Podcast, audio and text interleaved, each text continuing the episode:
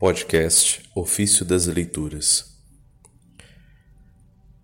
Eis que dias virão em que suscitarei a Davi um germe justo. Dos sermões de Santo Odilão de Cluny Abade. Eis que eu estou convosco todos os dias, até a consumação dos séculos. Mateus 28, 20 se prometeu estar com os discípulos todos os dias, mais perto ainda estará de nós no dia do seu Natal, se formos solícitos em servi-lo.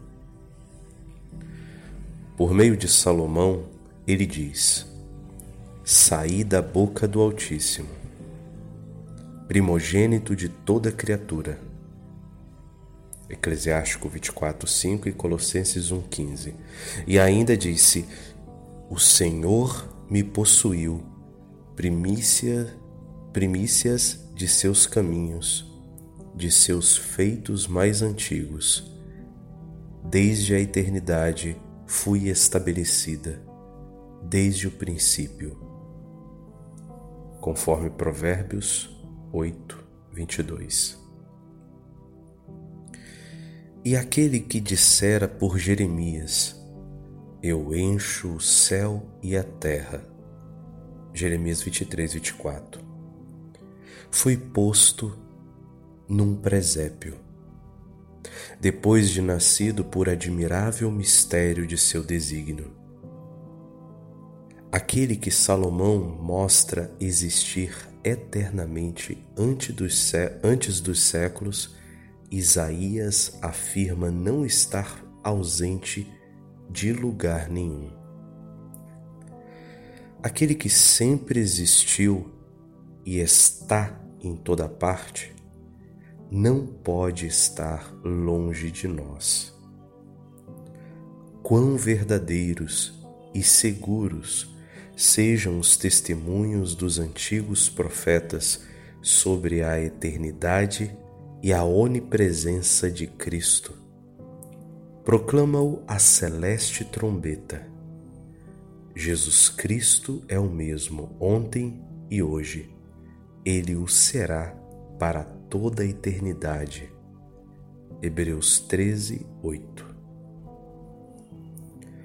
E o próprio Salvador diz aos, judeus no Evangelho: Antes que Abraão existisse, eu sou. João 8:58. Mas, embora antes de Abraão e mesmo antes de qualquer criatura, sempre possuísse com o Pai a existência eterna, quis temporalmente nascer da raça de Abraão. Pois a Abraão fora dito por Deus Pai: Por tua posteridade serão abençoadas todas as nações da terra. Gênesis 22, 18. Também mereceu o insigne privilégio dessa promessa o santo patriarca Davi, a quem Deus Pai disse, revelando o segredo da sua sabedoria é um fruto do teu ventre que eu vou colocar em teu trono. Salmo 131, verso 11. Contemplando a magnificência de tão nobre descendente, a sublimidade e excelência de tão suave fruto, profetizou Isaías instruído pelo Espírito Santo. Naquele dia, o rebento do Senhor se cobrirá de beleza e de glória. O fruto da terra será um esplendor. Isaías 4:2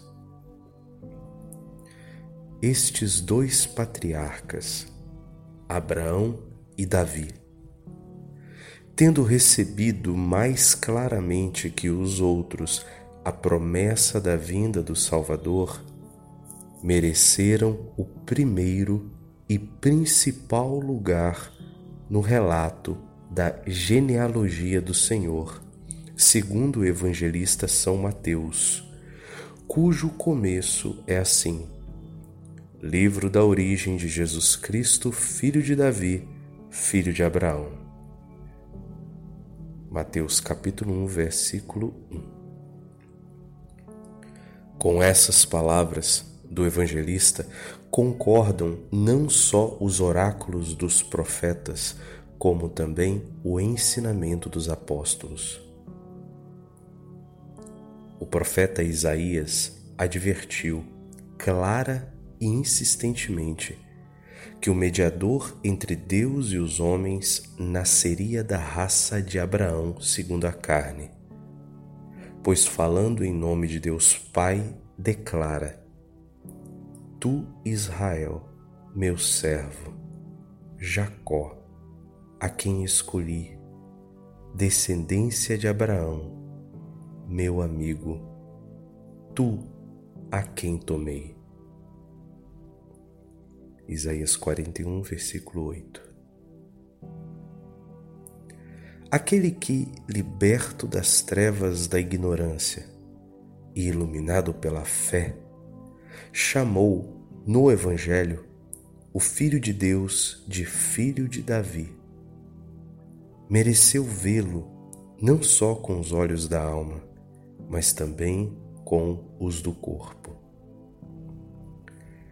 O Cristo Senhor quer ser chamado por esse nome, porque sabe que o mundo não encontrará salvação em nenhum outro. Quanto a nós, irmãos caríssimos, para que mereçamos receber a salvação das mãos do próprio Salvador, digamos todos: diga cada um, Senhor, Filho de Davi, tem compaixão de nós.